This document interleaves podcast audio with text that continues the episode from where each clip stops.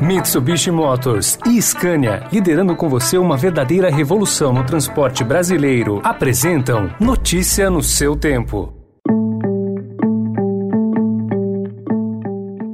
Olá, seja bem-vindo, seja bem-vinda. Começando mais um Notícia no seu tempo. Esse podcast é produzido pela equipe de jornalismo do Estadão, para você ouvir em poucos minutos as principais informações do jornal. Entre os destaques de hoje, Bolsonaro desafia a CPI e se nega a explicar denúncias na saúde. Pergunta a CPI.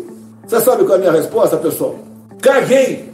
Caguei para a CPI. Também a proposta de Paulo Guedes a empresários de tirar maldades de pacote do imposto de renda e a decisão inédita da ANS de reduzir preço em plano de saúde. Esses são alguns dos assuntos desta sexta-feira, 9 de julho de 2021. Estadão apresenta Notícia no seu tempo.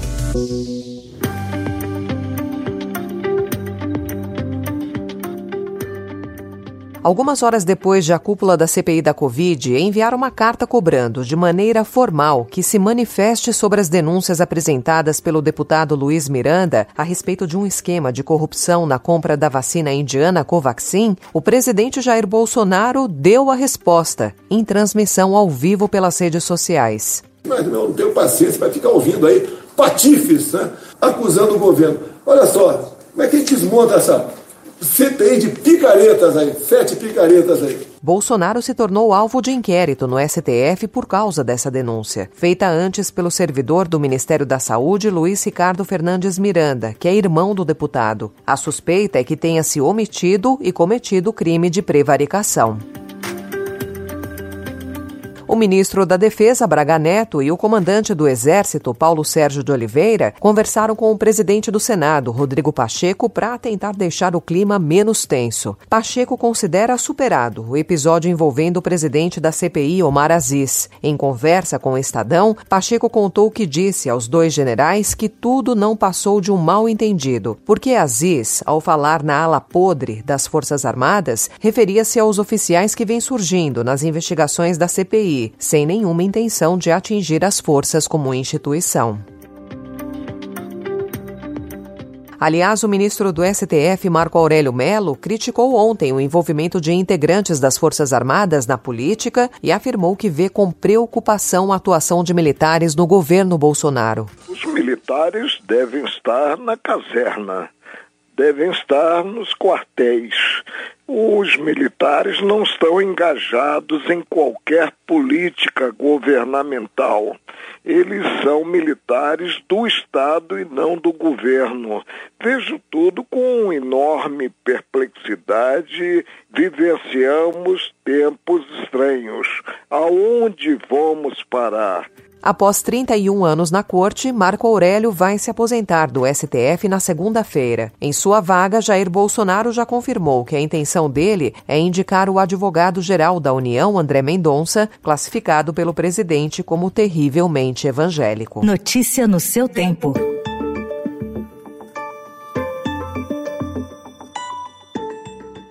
E pela primeira vez desde que foi criada, a Agência Nacional de Saúde Suplementar aprovou um reajuste negativo para planos de saúde individuais, de menos 8,19%. Isso faz crescer a pressão sobre operadoras em relação aos planos coletivos, que representam a maioria dos contratos. O reajuste negativo foi aprovado após a ANS apurar que houve redução em despesas das operadoras com atendimentos, como consultas e cirurgias no ano passado, em função da pandemia. E em reunião ontem com pesos pesados do PIB brasileiro, o ministro da Economia Paulo Guedes acenou em retirar o que os empresários definiram como maldades da Receita Federal da proposta apresentada para reformular o imposto de renda. Críticos do projeto, os empresários disseram que o fisco se aproveitou da reforma para dar uma facada nas empresas, ao fazer cálculos conservadores do imposto das medidas previstas, elevando a carga tributária do setor. Guedes acenou com a possibilidade de reduzir de 34% para 20% a tributação total que existe hoje sobre o lucro das empresas. Para isso, pediu apoio à estratégia de cortar incentivos fiscais que são dados a um grupo seleto de empresas, como de bebidas e petroquímica. O ministro insistiu que não tem como abrir mão da volta da tributação sobre lucros e dividendos.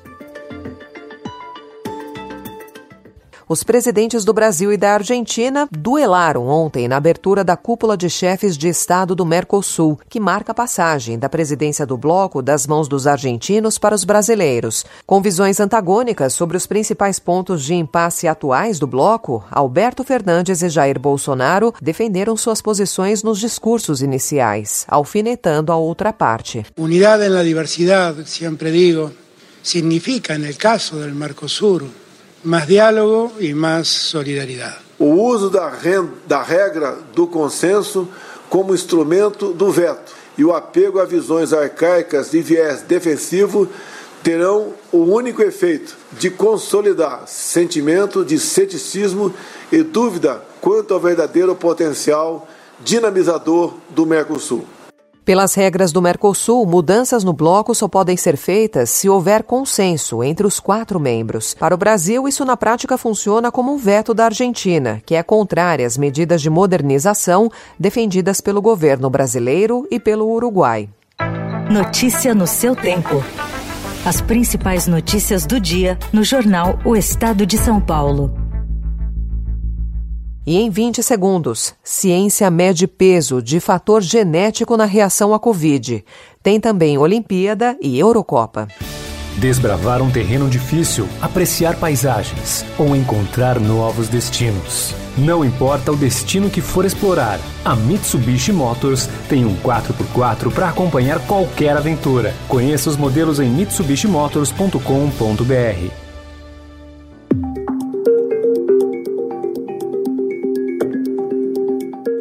重症者の数や病床の利用率は低い水準にとどまっておりますが、変異株の影響を考慮し、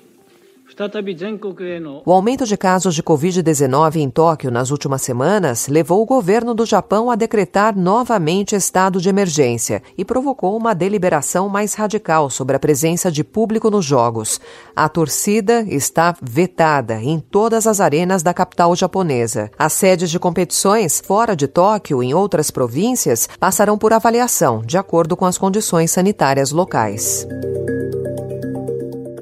Já o Reino Unido permitiu a entrada de mil torcedores italianos para a final da Eurocopa 2020, marcada para o próximo domingo, no estádio de Wembley. O jogo entre Inglaterra e Itália é um dos mais aguardados na Europa nos últimos três anos e colocará frente a frente duas das melhores seleções do mundo na atualidade. Mas todos os torcedores italianos terão de entrar e sair do território estrangeiro no mesmo dia, permanecendo em uma espécie de bolha sanitária que vai ser supervisionada pela polícia local. Além Além de entrarem em quarentena por cinco dias no retorno à Itália, nenhum deles poderá ter contato com o público em geral durante a permanência em Londres.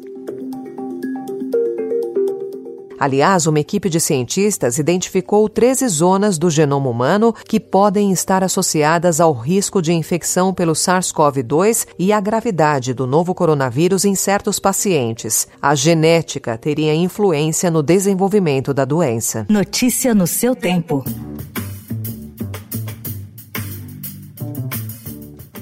E nessa data, que marca a Revolução Constitucionalista de 1932, o Estadão traz a informação de que correspondências resgatadas ao longo dos últimos dez anos revelam histórias de amor, coragem e patriotismo durante o movimento armado. Muitas cartas foram escritas nas trincheiras pelos soldados paulistas. Cerca de 300 documentos foram garimpados pelo pesquisador Reinaldo Macedo. Ele e outro pesquisador da Revolução, Eric Apolinário, preparam um livro que será lançado lançado em 9 de julho de 2022, quando a Revolta Paulista completa 90 anos. As correspondências mostram que o serviço postal foi uma arma estratégica para a guerra. Os comandos militares incentivaram o envio de cartas para as frentes de batalha, não apenas para manter a moral dos soldados elevada, mas também para avivar neles a chama do patriotismo, incentivando os atos de heroísmo.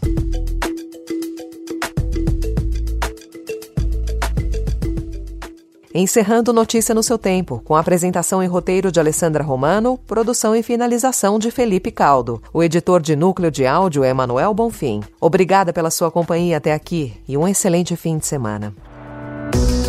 Você ouviu Notícia no seu tempo.